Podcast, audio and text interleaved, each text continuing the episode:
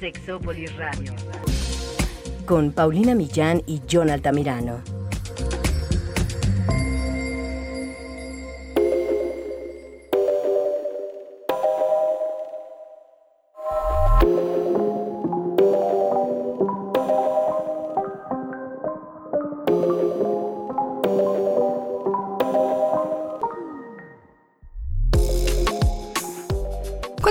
De parejas existen y cuál es el nivel de funcionalidad de cada uno de ellas.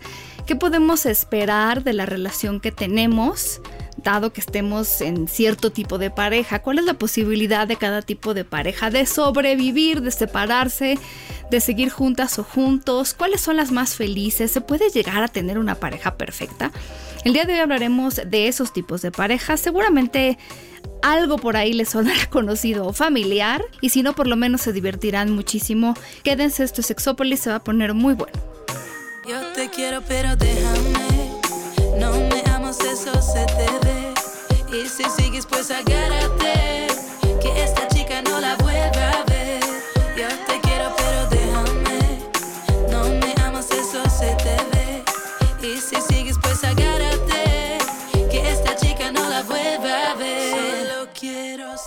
¿qué tal? Bienvenidos y bienvenidas a nuestro programa post Instagram Live. Porque hicimos un Instagram Live el día de hoy, que fue muy divertido, me la pasé muy bien. Sí, gracias a todos por sus comentarios, sus palabras, sus frases. De verdad es muy, muy emocionante verlos.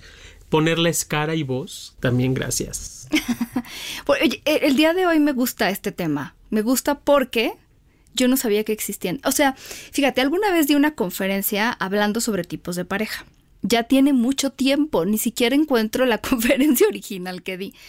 Pero ya había yo hablado de algunos tipos de pareja que me parecían interesantes y a lo mejor unos eran más de broma, pero la verdad es que hoy existen algunos estudios al respecto y las clasificaciones varían dependiendo de quién las, pues, las habla. Sí, suelen ser muy subjetivas. Sí, las- hay las- algunas que, eh, que diría yo que son las más populares. No estoy del todo convencida con algunas cosas que suceden, pero bueno, hablemos de algunas que además ahí tú tienes mucha experiencia como terapeuta y sabrás ahí distinguir algunas cosas que, que se ven.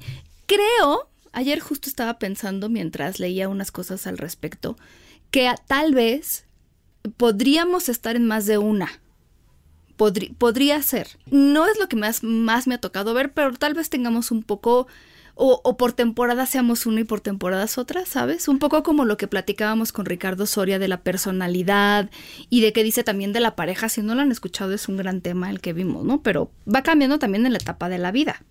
Yo creo que si vamos como brincando de una etapa a otra, de un tipo de relación a otra, porque al final del día no somos los mismos. No es lo mismo cuando inicia una pareja, cuando ya tiene un año, cuando se, se unen en- a- para vivir juntos, cuando se deschongan a los tres meses, que cuando se deschongan a los seis años. ¿no? Claro. Y si tienen hijos, también va a variar.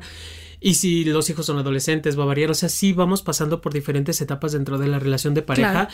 Por eso yo diría, no nos casemos con quizá la que te más te vibra o más te suena es la que estás viviendo en este momento. En este momento. Voy a empezar con una que a mí me parece muy graciosa, pero créanme que existe. Yo originalmente le puse los gemelos, bueno, o las gemelas, también conocida como la pareja Costco. ¿Por qué Costco? Porque yo voy más ahí. Eh, es que a lo mejor le- a ustedes les ha tocado ver, pero bueno, Costco es decir cualquier, o sea, cualquier otra tienda que ahorita que no estamos saliendo no, no podemos hacer este ejercicio, pero si ustedes hacen memoria, ¿no les ha tocado ver esas parejas que van hasta vestidos iguales? Los domingos y los sábados a los gemes, sí. que, que comparten o aparentemente comparten todo, Ajá. que piensan igual en todo, que son de los que hablan de nosotros. A veces. Bueno, sí, Sí. me ha tocado verlo. Sí, que, que a En lugar veces, de, eh, eh, o sea, le preguntas algo a uno y es, ¿nosotros? sí, a veces creo que está padre en esta parte de, de- de hablar en plural, porque finalmente es la pareja, ¿no? Sí, sí vamos moviéndonos en dos, Sí. pero que el, el ser pareja no quita la parte individual. Eso ¿no? es muy importante. Y a veces están tan mimetizades, ¿no? Mimetizados, ellos, ellas, que pareciera que son uno mismo wow wow, ¿no? Donde no hay una desambiguación, todo lo pensamos igual, todo es lo mismo, todos vamos para el mismo lugar. es importante decirlo, porque independientemente de que conozca, o sea, yo conocí una pareja así, aunque no se vestían igual, pero yo creo que se los platiqué en otro podcast, de- definitivamente dejé de llamarles, bueno, a ella, que era mi amiga, porque ya todo era una única. Yo quería tomar un café con ella y en algún momento él tenía que aparecer en esto.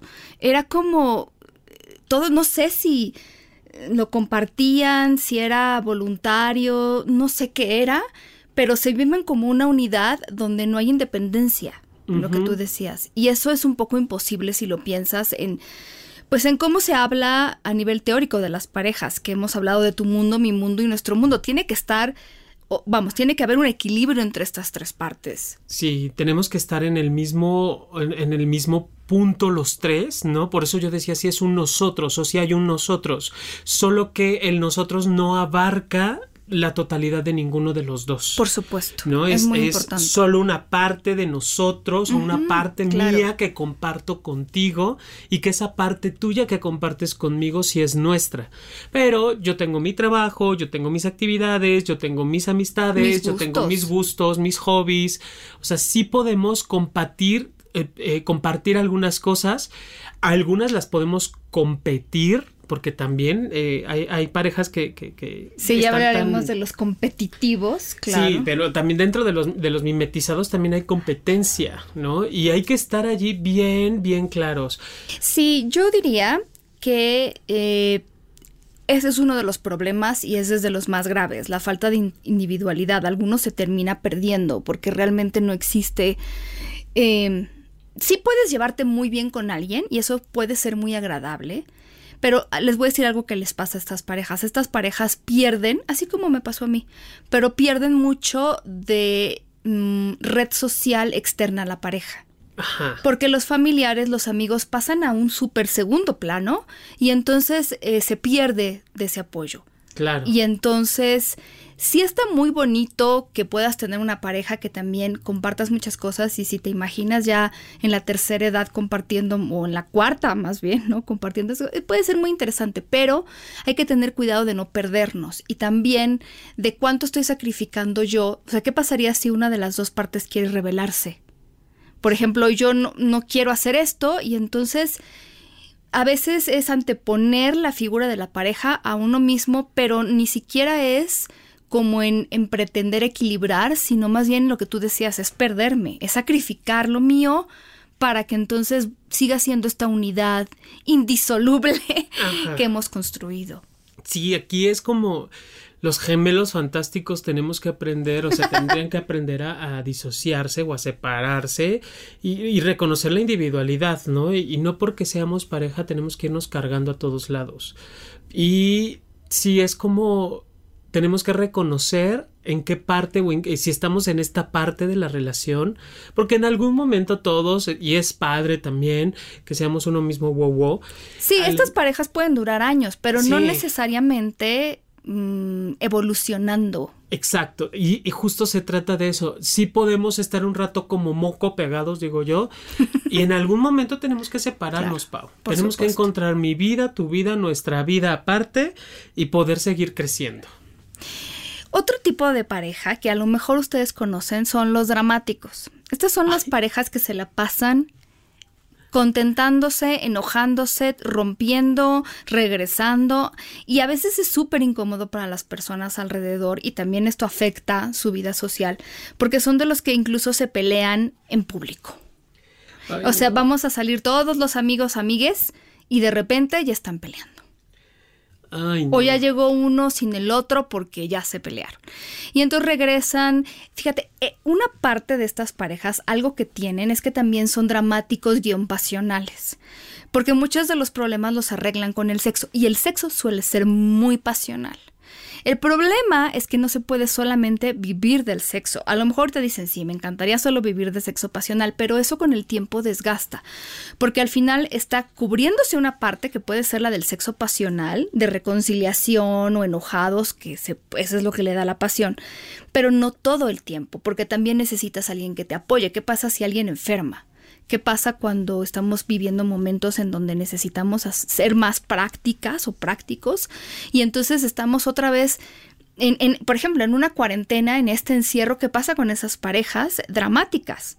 Se tiran los platos. Sí, el, esto que mencionas del, del ser como la parte de la reconciliación, son relaciones tan, tan primitivas ¿no? Por darles alguna connotación. Sí, como que no hay inteligencia emocional. Exacto, sí, falta como esta parte de contactar con lo que en verdad quieren como persona y como pareja. Y entonces, como el sexo es tan, tan fuerte que sí nos une. Y yo, y yo lo digo así, Pau, la presencia de tánatos está tan, tan latente, la presencia de, de, muerte, y no porque se vayan a matar, es un, es más, es una palabra muy utilizada, ¿no? Es que ustedes hasta que no se maten, ¿no? La presencia de tánatos está tan fuerte sí que lo único que queda de ceros, esta sensación de por lo menos así vivo.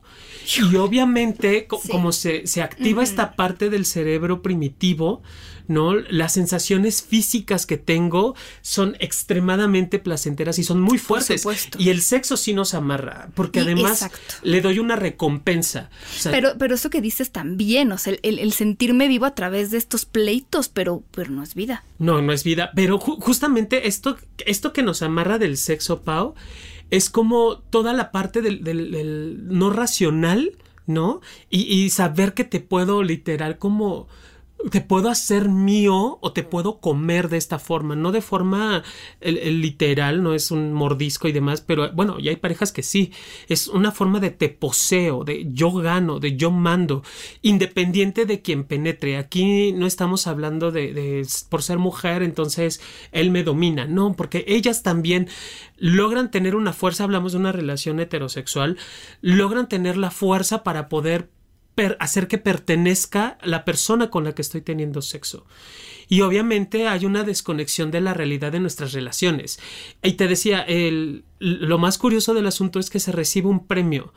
Eh, por cada vez que yo te grito, que tú me gritas, que hacemos drama y tragedia griega por lo que estamos viviendo, la recompensa es el orgasmo y obviamente es como se vuelve una, una droga, por así decirlo, claro. porque el cuerpo comienza a segregar todas estas endorfinas, todas estas eh, eh, hormonas de la, de la felicidad y del placer, y sé que las puedo obtener a partir del deschongue que tengamos. Pero también creo que hay una falta de exploración de otras alternativas. Sí. Eh, tengo la idea de que algunas de estas personas hay mucho miedo a la soledad, como cuando esta adicción, ¿no? ¿Qué Ajá. pasaría si yo dejara esto?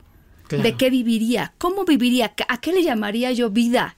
Claro. Y son los típicos, sí terminan. Bueno, hay un autor, el doctor Sirias Derksen, que él hizo un estudio con este tipo de parejas y encontró que el 30% eh, terminaban la relación. O sea, de estas parejas terminan su relación. A veces se hartan, se sacan los ojos, a veces es... Algunas personas dicen, nos quedamos por los hijos, pero a veces son los hijos los que piden esquina. Ya, ajá. Sí. sí. Fíjate que yo tengo una obra de teatro que se llama Toxicomanía del Amor. Wow. Y justamente es hablar de esta. ¿Y por qué tóxico? Siempre me han preguntado, ¿por qué tóxico? Anteriormente se le llamaba así a las adicciones, eran, sí. eran toxicomaníacos, ¿no? Cualquier tipo de, de, sustancia, alcohol, tabaco, este, marihuana o cualquier sustancia psicotrópica o psicoactiva, eh, las personas eran llamadas eh, toxicomaníacas porque sí. había una eh, tendencia a reproducir este tipo de conducta ingiriendo cualquier cosa. Y justamente el, son todas estas endorfinas, todas estas hormonas, todos estos contactos a nivel cerebral que van generando en el organismo esta sensación de ya quiero, ya quiero, ya quiero. Y sí. el ciclo de violencia facilita y o ayuda para que el encuentro sexual sea de verdad muy furtífero. Es curioso, pero la pareja comúnmente llega a terapia después del momento de entre el momento de agresión perdón, entre el momento de tensión y el momento de agresión. Es cuando llegan a terapia. Sí. Se da el momento de agresión claro. y viene luego el momento como de, de, luna de miel, le llaman, ¿no? Es otra parte que es como literal, no hay amor más puro y sincero que el que viven las personas en que están momento. en ese momento. Y eso es justo lo que los amarra y es allí Sí, donde tienen el encuentro sexual. Obviamente es allí donde dicen, no necesito la terapia porque ya me ama como yo nunca lo he No, amado. no nos perdonamos. Sí, justo por eso este porcentaje de entre, bueno, eh, decía que mínimo 20% y- a 30%.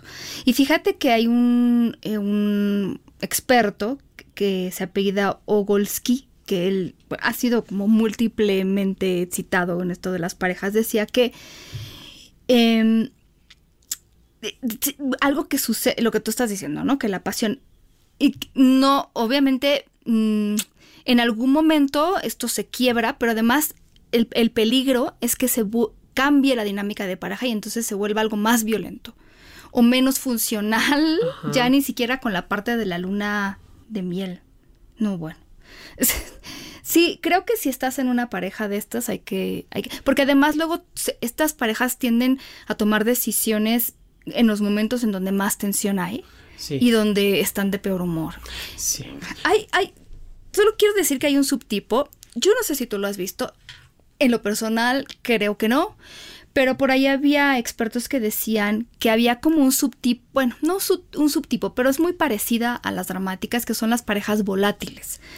Pero en esas parejas se supone que la funcionalidad es mayor, porque son personas que yo como los veo como per- estas personas muy enojonas, que sueltan todo en el momento en el que están enojados, pero que después nunca llegan a faltarse al respeto, tal vez a diferencia de los dramáticos, que los volátiles se dicen cosas, después se perdonan, eh, y entonces son funcionales porque no llegan a hacerse daño, porque no llegan a insultarse ni a faltarse al respeto.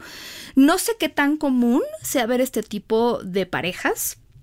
Mm, yo nunca me he topado realmente. Digo, tendrías por lo menos que saber que la otra persona tiene el mismo tipo de personalidad de enojón.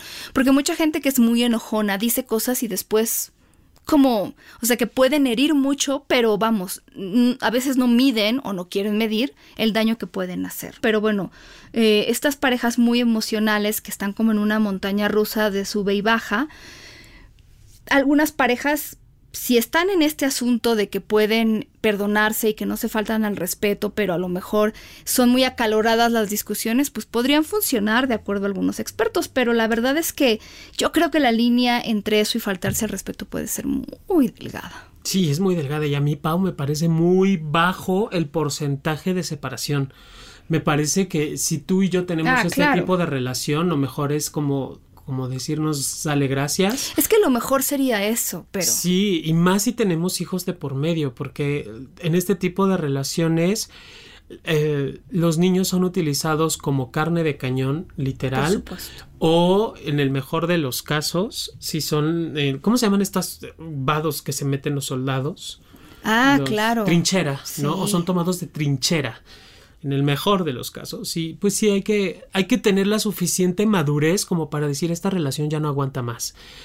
Y yo creería, yo, yo tengo historias de terror de este tipo de Ay, relaciones. sí, yo creo Que de verdad, o sea, si tú crees que estás en esta relación, da las gracias, literal. No es una competencia de, o no, o no se trata de, de- A ver quién hace más daño. ¿Quién hace más daño? ¿Quién aguanta más? Claro. No, es un, no hay, es una guerra sin cuartel y sin tregua. Lo mejor para esas Miren, relaciones es agradecerse. Ya se los había dicho, pero se los adelanto de, de, de nuevo. Eh, este autor muy famoso que habla mucho sobre pareja, Gottman, o bueno, son, son dos, son un- una pareja, eh, eh, decían que si tú cierras los ojos y te imaginas a tu pareja, ¿qué halo le das a tu pareja? En el sentido de piensas en él o ella y dices, ah, ¿no?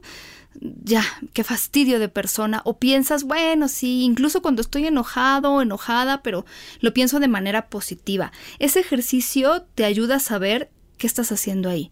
Si tú cuando cierras los ojos es mucha mayor la carga negativa sobre la imagen de esta persona, olvídalo. ¿eh? Hay que, o, o trabajas ya o hay que separarse, pero bueno, eso. Otro tipo de pareja, bueno, hay, son como dos tipos muy parecidos. La pareja entre comillas, perfecta porque no existe, pero son la pareja Instagram, la pareja Facebook, la pareja de las fotos, de que todo el mundo los envidia, quieren ser como ellas, parece que lo tienen todo, que se entienden muy bien, que hacen muchos viajes, además de que no se puede confiar en las redes sociales. Alguna vez alguien me preguntó algo que me dio ternura y me, y me dio mucho gusto que me lo preguntara sobre esta perfección que se ve en las redes sociales. Uno, Muchas de las personas que nosotros vemos como perfectas no se sienten perfectas y desde luego no lo, no lo son, y yo diría afortunadamente. Y no hay que creernos todo lo que vemos solamente a través de estas fotografías. Algunas parejas están teniendo problemas y las fotografías son una manera de compensar todos esos problemas porque si yo le puedo mostrar al mundo lo que somos, que estamos bien, eso compensa a lo mejor la infidelidad felicidad que estoy sintiendo. No estoy diciendo que todas las parejas que tienen fotos en Instagram o en Facebook están pasándola mal. De hecho, estas parejas entre comillas perfectas funcionan cuando esta llamada perfección es realmente genuina, es decir, realmente me estoy sintiendo bien y a lo mejor la fotografía no muestra los conflictos que tenemos, pero los tenemos, tenemos desacuerdos, que es saludable tenerlos y los sabemos resolver porque eso nos ayuda a crecer. Malo cuando yo quiero seguir o sea, yo misma me creo lo que yo estoy proyectando en una pantalla, en una red social, y entonces yo quiero sostener esto que no es sostenible. O yo quiero hacer como que los desacuerdos no existen y los quiero evitar. ¿Por qué? Porque quiero dar una imagen de algo que no existe. O me la paso negando la relación, ¿no? Como eh, solo digo los aspectos lindos, divinos, maravillosos, hermosos que vivo en pareja y lo que vivimos debajo de o, cerrando la puerta de nuestra casa, eso no queda mencionado. Y digo, todos tenemos derecho a una intimidad, ¿no? Claro. No, tenemos por qué andar ventilando nuestros problemas, solo que es como demasiado evidente. ¿No? Eh, este tipo de parejas perfectas Eh, ni lo son no, ni lo existen. O sea, está padre el, el hecho de que puedas tener una relación un vínculo con la pareja con, con y que además se pueda que, que quede en el exterior que la gente lo vea que la gente lo viva que la gente lo vibre. Eso está padre no y también está padre reconocer Pau cuando pues sí nos llevamos bien está chido y también nos deschongamos no o sea eso no quita que tengamos conflictos que tengamos problemas o que o que queramos ignorar lo que el otro es o lo que el otro me molesta Porque una pareja perfecta no es la que no tiene conflictos ni desacuerdos. Al contrario, la pareja perfecta es la que sabe escucharse y atenderse en estos conflictos. Claro. Ahora, la pareja power, poderosa de power couple, es que eso en inglés tiene un sentido muy interesante porque son de estas parejas y yo ahí ubico a mucha gente que se dedica a la política. Son parejas que están, decía una autora, 50-50 en una relación. El 50% es amo a mi pareja o la idea de la pareja y el 50% es me amo, me quiero mucho, yo misma, a mí misma, ¿no? Entonces buscan la manera de proyectarse porque ven a la pareja como una plataforma para hacer algo más. Entonces tienen desde el principio como muy establecidos que esta pareja me va a ayudar a hacer algo, a convertirme en algo. Y entonces tienen estos límites establecidos. Tienen el problema de que la gente a su alrededor no se vuelve tan íntima de ellos o ellas, más que a nivel de negocios. ¿Por qué? Porque les ven como competitivos, egoístas, gente que busca atención, gente que tiene un eh, como un foco en la vida que tiene que ver más con la pues sí, el negocio, la meta, el objetivo a perseguir más que con la parte de la convivencia con otras parejas. Y puede funcionar si establecemos exactamente en qué momento mm, esta pareja es el negocio y en qué momento no. Porque luego estas parejas tienden a vivir vidas muy separadas y la pareja nada más existe como esta imagen para la cual están trabajando de alguna manera. Ok, estas, estas parejas también son como. Pues sí pareciera que la gente no las, no las entiende o pareciera que no son pareja, ¿no? Eh, pero creo que es de lo más sano sí, que parece hay. que es un negocio. Sí, pareciera, Pues sí, en, la, en, la, en la teoría, Pau, pareciera que es lo mejor que hay. Porque yo estoy, soy capaz de darte lo que yo tengo. No te voy a dar más, ni me voy a, ni me voy a quedar con menos, ni me voy a conformar con menos. O sea, en apariencia, es, el, el, vaya, hay, hay, algunos autores que, que, ven a la pareja incluso como una, ah, como una empresa, como una gran empresa. Claro. Y es, la, es la mejor, la el mejor tipo de pareja. Inclusive le hemos hablado nosotros en algún otro programa, ¿no? Si vemos la, la, la pareja como una empresa, voy a saber invertir. Y Claro. tiene que ver con yo que tengo para invertir, ¿no? Y no voy a invertir lo que no tengo. Y es invertir para ganar. A mí lo que me gustaría saber, porque me imagino mucho esta pareja como House of Cards, esta serie de Netflix, en donde hay mucha complicidad, pero no sé hasta qué punto. Me gustaría pensar que en algunas sí hay esta intimidad, es decir, qué pasa cuando alguien cae. Si estamos en este negocio o empresa juntos y qué pasa si a ti te va mal, ¿cómo voy a reaccionar yo también? Porque mientras salga todo bien, pues muy bien. Claro. Pero si a ti te va mal y eso de alguna manera, o sea, ¿qué voy ¿cómo voy a reaccionar para jalarte o para dejarte? No sé. Pero bueno, supongo que, pues sí, si lo tienen claro, Sí, es una, una relación muy distintas. complicada. Son prioridades distintas, pero... Sí, digo, te- te- te- tengo que tener la suficiente madurez como para saber para qué quiero estar contigo. Sí. Em, ok, otro tipo de pareja es la pareja práctica o racional. Este tipo de parejas no son pasionales, se aman, pero como todo con medida, nada con exceso. Cosa que se ve rara porque además en el mundo de hoy es como, ¿cómo le puedo hacer para ser más pasional con mi pareja? ¿Cómo le puedo hacer para tener aventuras locas? Y a esta pareja no le interesa. Esta pareja es, pues nos queremos, nos hacemos cariñito, pero pues no hay aventuras, tampoco hay drama, porque tampoco hay mucho pasional ahí.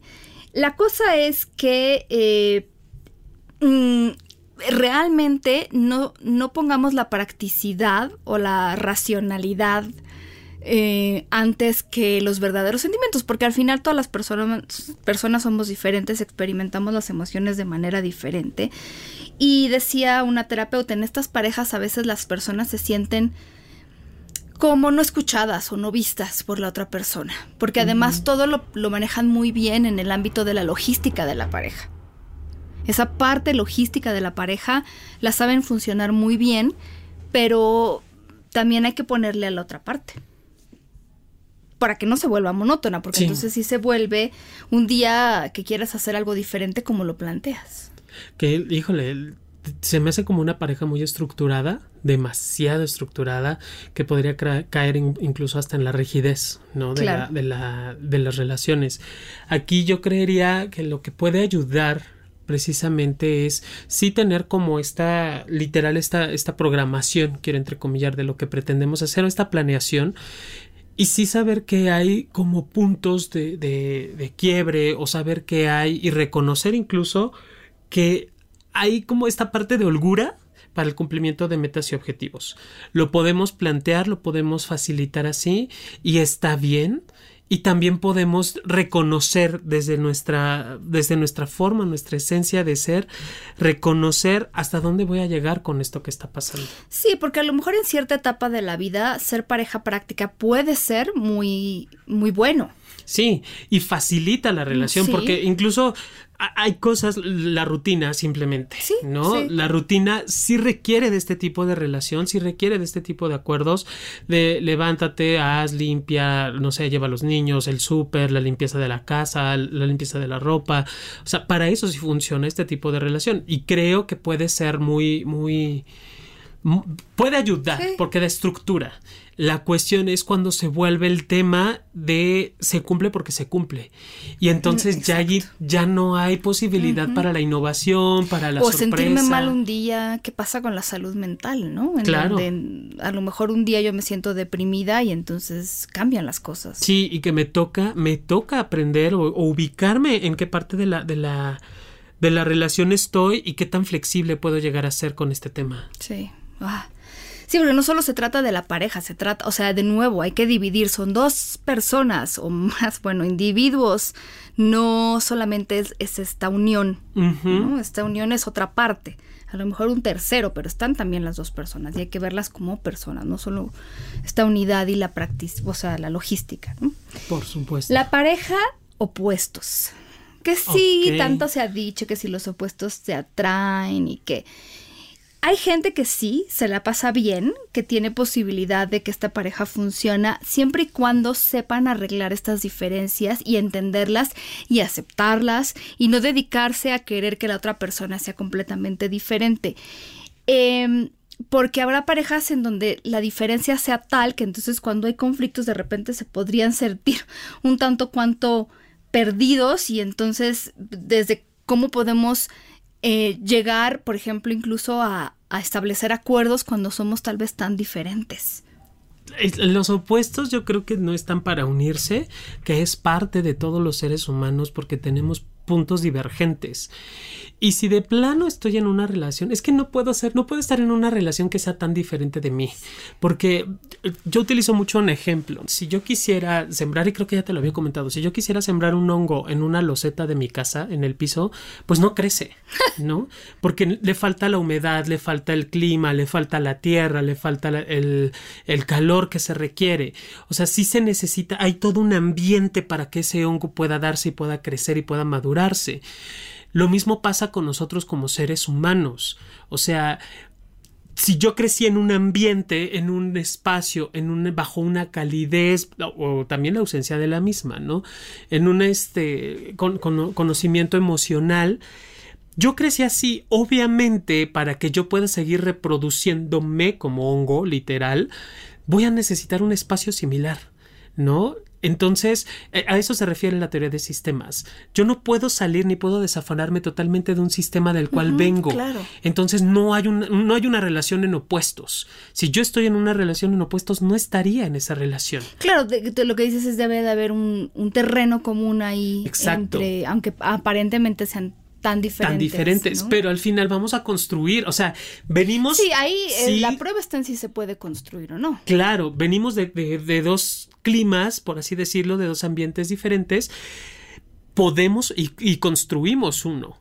Y si de plano vemos que el clima que estamos construyendo no es el más adecuado para que pueda florecer o hacer una tierra fértil, pues lo mejor es separarnos, ¿no? Dejándolo en este ejemplo.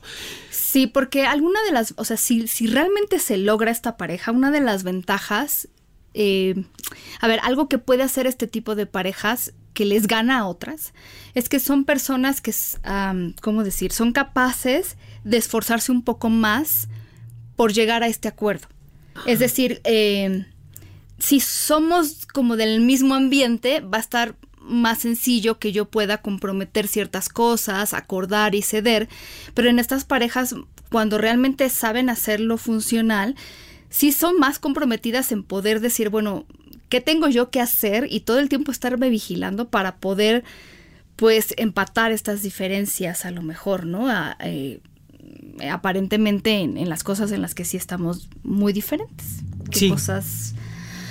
Este, mm, eh, otra pareja que sería un poco diferente, muy diferente a la de los gemelos, en donde no hay nuestro mundo, sino que ya todo se mezcló, tu mundo, mi mundo y nuestro mundo, son las parejas paralelas. Y estas parejas paralelas a veces creo que se, se vuelven en otro tipo de pareja, podría o no ser, pero de los roomies los famosos roomies, ya son mejores amigos, ya no hay sexo. Es que depende mucho porque los paralelos viven, viven vidas paralelas, ya no hay nuestro mundo, es mucho mi mundo, mucho tu mundo, pero ya no hay mucho que podamos compartir. A veces aparentemente compartimos porque convivimos con hijos, familia, vecines, pero en realidad eh, lo íntimo, íntimo, las preocupaciones no están tan presentes, no hay tanto para compartir. Se puede vivir toda una vida así, ¿eh? Nada más que ahí se están sacrificando cosas, igual que con los, las parejas gemelos o parejas Cosco. Pero, por ejemplo, los que son los roomies, yo por ahí leía una terapeuta que decía, cuando pasa esto de que una pareja, mm, de, de ser pareja, tal cual como le entendemos, se vuelven roomies, pueden haber pasado muchas cosas, desde que se terminó esta parte pasional, desde que a lo mejor hubo un tema ahí que rompió con, con, el, con el tema pasional, como de, en lugar de ya vernos como pareja, nos vemos como amistades. Ah, yo creo que hay muchas de esas parejas ahorita. las parejas roomie creo que también llegan después de un momento en donde me doy cuenta quién soy ¿no? Y, donde descubro que no es lo, la pareja que yo esperaba o no es lo que creí que era. Esto solo lo puedo descubrir con el tiempo, Pau. O sea, y entendamos algo, los seres humanos no somos estáticos, somos personas en un crecimiento emocional, intelectual constante y también en relaciones constantes. Obviamente mi convivencia con el entorno y con el externo me va a hacer madurar y me va a hacer crecer de una u otra manera, no solo en edad, también voy creciendo en otro tipo de, pensamientos y perspectivas. Eh, y ahora con el raudal de información que hay, pues muchísimo más.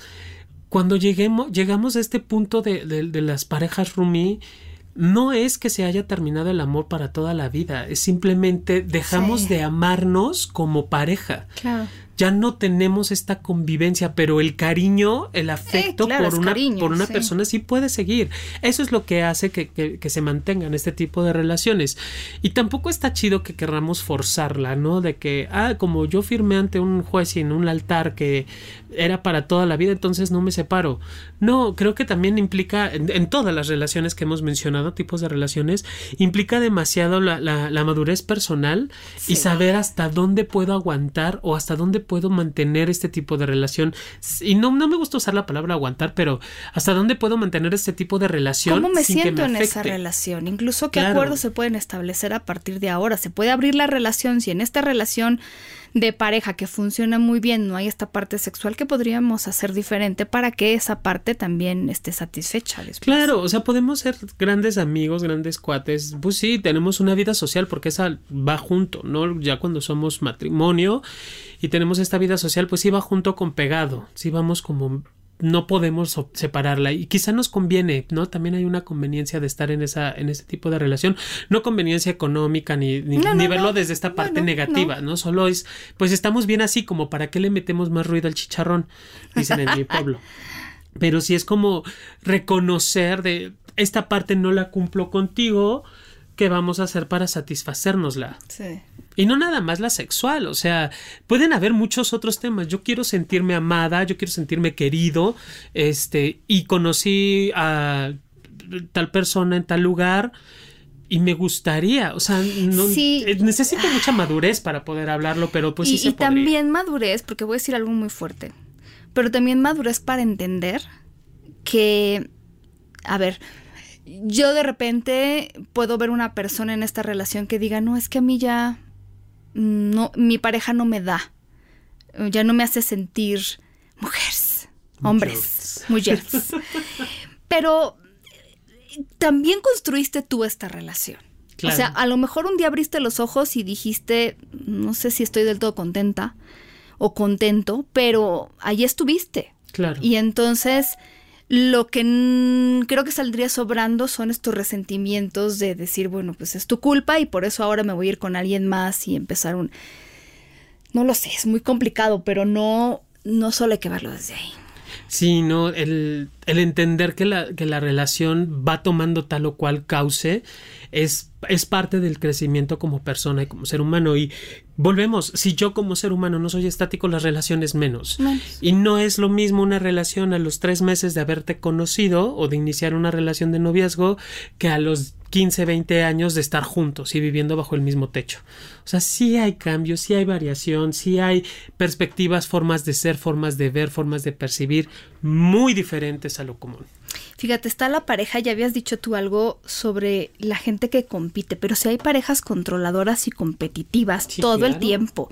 Y en todo, desde quién gana más, quién hace más en la casa, quién quiere más a los hijos, a quién quieren más los hijos, eh, hasta quién hace más daño, quién aguanta más y son relaciones que tienden a, yo diría en el mejor de los casos, a terminar y cada quien irse por su lado, porque a lo mejor hay amor, hay cariño, hay pasión, pero todo está enterrado debajo de esta constante necesidad de competir para probar algo. ¿Qué?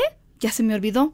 Ya se me olvidó que quería yo probarle a la otra persona, pero entonces es una serie de rencores acumulados y eso va enterrando a lo mejor todas las buenas intenciones y las buenas, por así decirlo, emociones que había ahí eh, o los proyectos. Quiero, quiero enfatizar algo, Pau, porque pareciera que este tipo de relación solo se da en un específico, pero todas las que hemos hablado se dan entre, en relaciones entre hombres, en ah, relaciones entre mujeres, en relación hombre-mujer, en todo tipo de relaciones.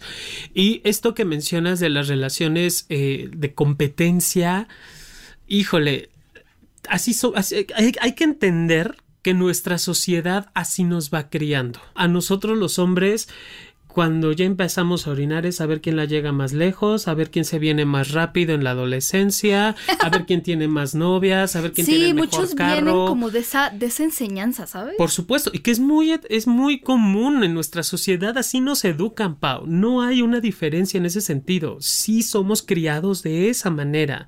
Y a la mujer también la van criando con otras perspectivas, ¿no? Con otras este, tensiones sociales, pero también tiene esa, esa, esa forma de ver y de vivir. Y obviamente la, la competencia entre ellas es muy fuerte y la competencia entre nosotros es igual. Si juntamos a una persona que fue criada de esa manera y otra igual, pues obviamente vamos a tener relaciones de pu- pues a ver qué da, quién da más, Sí, ¿no? es ¿Quién como aporta? hacer una revisión de quién me enseñó que yo tengo que ser el mejor en todo Exacto. y para qué. Y, y además contra quién. Contra mí, termina siendo contra ti mismo, porque Por al final la pareja es un reflejo de ti, la pareja es un reflejo de nuestras elecciones, de, de nuestras decisiones, entonces ahí es una competencia contra uno mismo, no tanto con otra persona. Sí, ¿sabes? por supuesto, y que, y que sí tenemos que madurarla, digo, desgraciadamente quiero entrecomillar, esta madurez no, la- no lo vemos al inicio de nuestras relaciones, ¿no? A los veintipocos es muy difícil poder ver esta, este tipo de competencia o competitividad. Sí necesito, sí necesito verme y la voy a vivir, o sea, no es que, sea, no es algo inevitable, porque somos y fuimos criados de esa manera, Pau. Entonces, lo voy a vivir y me toca aprender a verlo y reconocer y decir, yo no quiero entrarle en este, en este juego, yo no quiero entrar a esto que se está da- dando y entonces me hago a un lado. Sí, exactamente. Es muy, muy saludable tomar esa decisión. Las parejas que algunos dicen activa, pasiva, pero a mí me ha tocado ver más como el de rol papá o mamá, hijo o hija. También, entre mujeres, entre hombres, hetero y in between. Gente Sí. que tiene esta necesidad de actuar como el papá o la mamá para regañar, para, este, eh, no se te olvide llevarte, no se te olvide hacer, eh, todo lo tengo que hacer yo, porque hay una idea de que tú eres una persona que no tiene la capacidad de hacerlo, porque yo tengo una necesidad de controlar, eso lo hablaba un poco Ricardo Soria en el programa de personalidad y sexualidad, porque yo tengo la necesidad de imponer y entonces tú ya lo viste y entonces estás más cómodo, cómoda así, o mejor ya ni siquiera te pones a pelear, aceptas que yo tengo este rol y que tú tienes este rol. El problema con estas parejas, hay varios. Primero que haya una parte que va a sentir que hace todo y que la otra parte no hace nada. Yo siempre hago, yo siempre estoy cuidando, yo siempre, ¿no? Si no fuera por mí, etcétera. Eh, porque como decíamos en este programa, al final, pues sí, el día que tú dejas de hacer, a lo mejor la otra persona hace, pero tu percepción es que yo tengo que hacerlo todo. Sí, Pero ni siquiera estás dando la oportunidad a la otra persona de hacer. claro. Es como te tomas tú ese atributo y entonces tú haces. Y por el otro, lo que a mí me ha tocado ver es estas parejas en donde, a ver, les voy a decir así y fuerte. El problema es ni siquiera la dinámica que se da, sino el cómo se ve esta pareja. Si yo soy una persona que veo esta pareja no como dos adultos, adultas iguales, sino como una relación en donde alguien está un escalón más arriba, porque sabe más, porque tiene más experiencia, porque tiene más edad, por lo que sea. Entonces yo sé cómo se hacen las cosas. Mi manera de hacer las cosas es la buena, la que se hace, la que se necesita, y yo te voy a enseñar a ti. El problema es esta visión de la relación en donde no hay dos personas iguales, sino yo te tengo que enseñar a ti y te trato como si fueras mi hijo, mi hija, mi alumne, mi empleado, lo que sea. Entonces soy una especie de jefe, papá, mamá, en donde yo te tengo que estar explicando y diciendo cómo hacer las cosas, porque si no te explico, tú no las vas a hacer o las vas a hacer mal. Y entonces, desde esta visión de la relación como inequitativa, se pueden dar muchas cosas y la violencia es una de ellas. Sí, y que para que se viva esta relación, híjole, no, no, no es necesario que uno de los dos, no, no comúnmente el mayor es el que vive el rol del padre y el menor el No. rol del hijo o hija. Es indistinto, a veces se cae sin, sin querer, ¿no? Porque no me doy cuenta en esta parte de ser atento, cuidadoso de mi, de mi pareja, cuidadoso de Mm, mí. claro. O sea, sí podemos y que no tendríamos que ni que espantarnos ni que decir, oh, estoy en un error. Simplemente son formas de relacionarnos. Y eso me toca aprenderlo también. Solo es cuestión, a ver, reconoce. Reconozcamos, démonos cuenta de cómo nos estamos viviendo con esta situación y entonces aprender a marcar un límite. ¿A quién le toca marcar el límite? Tanto al padre, quiero entrecomillar, o a la madre, como al hijo o hija. A los dos nos toca.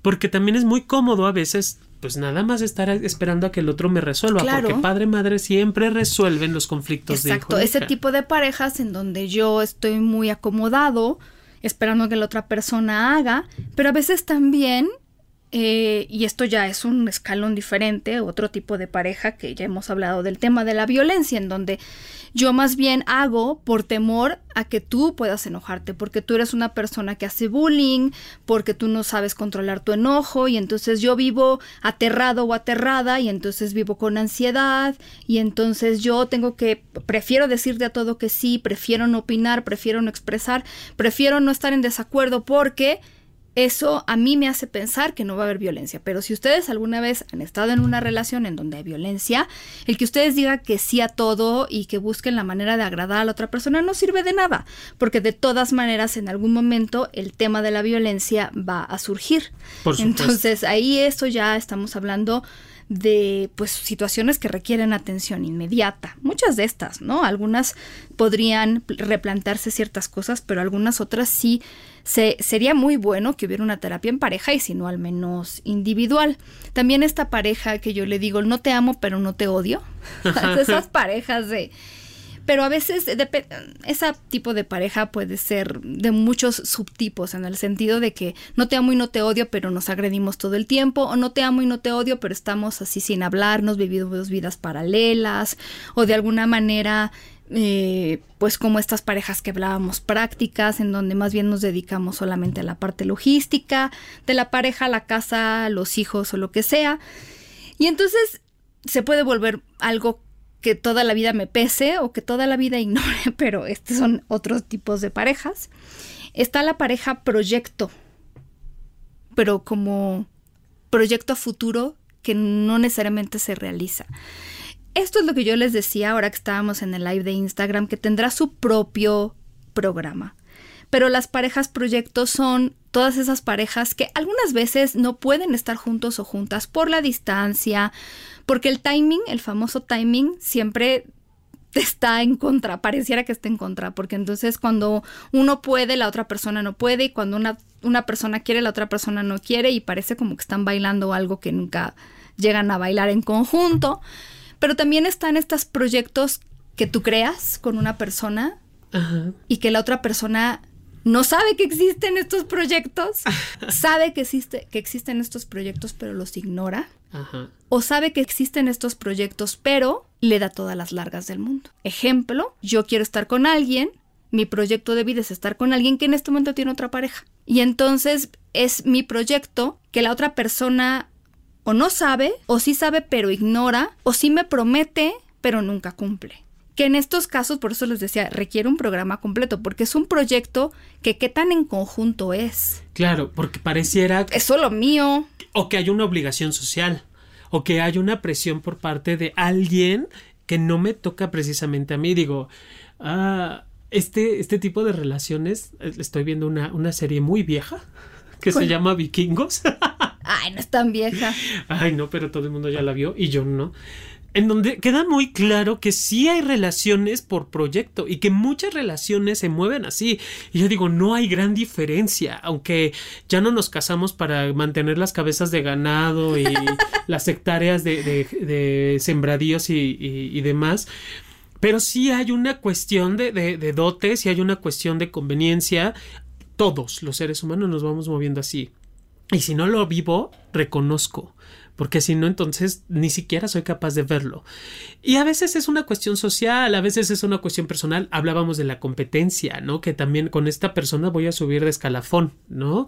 Como con esta persona voy a tener una posición diferente. No sé, aquí es mucho, todo lo que decimos siempre es como mastícalo, digiérelo, identifícalo y reconócelo y trabájalo. Justo de eso hablábamos en el de que somos, porque yo puedo tener un proyecto de en este momento somos follamigos, pero yo quiero algo más, pero ¿en qué momento se va a consolidar este proyecto? ¿Es solo mío? ¿Está la otra persona involucrada? ¿O la otra persona está casada, tiene pareja, tiene una relación? Y entonces, ¿qué pasa con mi proyecto? ¿Es solo mío? De, repito, ¿solo mío o de la otra persona? O ya, ya, llevamos tres salidas juntos en los, en los pasados seis meses. Todas las veces más es ghosting. Pero yo creo que sí quieres conmigo. No, pero además, digo, ya lo hablaremos en su momento, pero alguien que eh, no está dando este paso, bueno, ya lo hablaremos en su momento, pero también eh, a veces ya se los había yo dicho, creo que se los dije en el programa de que somos.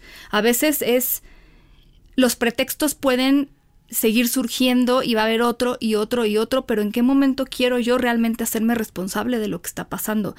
A veces, y, yo se los digo también a título personal, yo viví una relación en donde la otra persona no se decidía y alguna vez yo me senté a mí misma y dije, ¿por qué no cambia esta situación? ¿Por qué no cambia la situación? Pues porque no quiere, porque la situación en la que estamos a mí no me gusta, a mí no me cuadra, no me queda, no me ayuda y no me gusta, pero a él le encanta.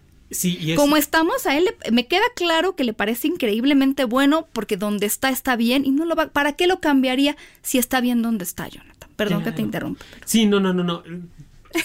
me desahogaba. Sí, entiendo. Eh, y también es como en este de para dónde va y también para dónde voy porque allí es, no es, es, ahí es yo estoy y no es un estamos. Entonces, Exactamente. hay que ver, y, a veces ese tipo de, cosas o temas duelen, Pau. Duele reconocer porque al final del día no es lo que yo quiero y no es lo que yo espero y obviamente pues eso me genera conflicto emocional. Claro, y entonces es entender justamente eh, yo siempre he dicho, cuáles son las intenciones de cada persona. Cuando te no sepas por qué las personas hacen lo que hacen, dicen lo que dicen, son como son, pregúntate o se ponte en ese lugar eh, de decir, bueno, si yo fuera esa persona, ¿por qué lo haría? O sea, ¿por qué, por qué voy, a cambiar algo que mi, mi, esposa me está pidiendo que yo haga? Si así estoy bien así, porque eh, igual con los niños y las niñas, si me dice mi mamá que recoja mi cuarto, pero al final lo termina recogiendo ella, nunca lo voy a recoger. ¿Por qué? Porque así están las cosas súper bien, en donde yo le digo que sí, pero ella termina recogiendo. Claro. Es como un tema. Pero bueno, estos son algunos tipos de pareja. Las parejas a lo que buscamos que sean es, obviamente como ya habíamos hablado, equilibrada, los conflictos pueden haber, pero lo más importante es que haya honestidad, respeto, empatía, eh, que no se deje de lado la atracción, el compartir, la individualidad, pero también lo que se pueda transformar en pareja, ¿cierto? Claro, y los acuerdos, siempre, siempre los acuerdos van a ser y, actualizar esos acuerdos constantemente, dónde estamos, qué hacemos, qué requerimos, cómo movernos, hacia dónde vamos, todavía vamos o ya no vamos, ¿no? o sea, es vamos creciendo como persona, vamos creciendo en relación y, y en pareja también. Pues sí. Pues ya, se nos acabó el tiempo, mi querido John. Sale. Ahí tenemos muchas cosas que pensar. Ustedes también. Pero en esta cuarentena, pues piénsenle, piénsenle más si están en cuarentena, si es que se han podido quedar en sus casitas. Nosotros nos despedimos para tener más podcast prontamente. Esperemos, que, sí. Mientras tanto, que la pasen tranquila, que la pasen bien, no se desesperen.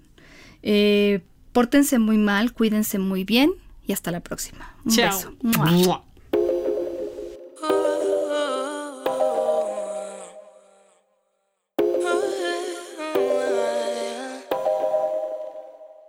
No recordaba lo bueno que era estar a solas, sin que me juzguen con mis amigas cantando rolas.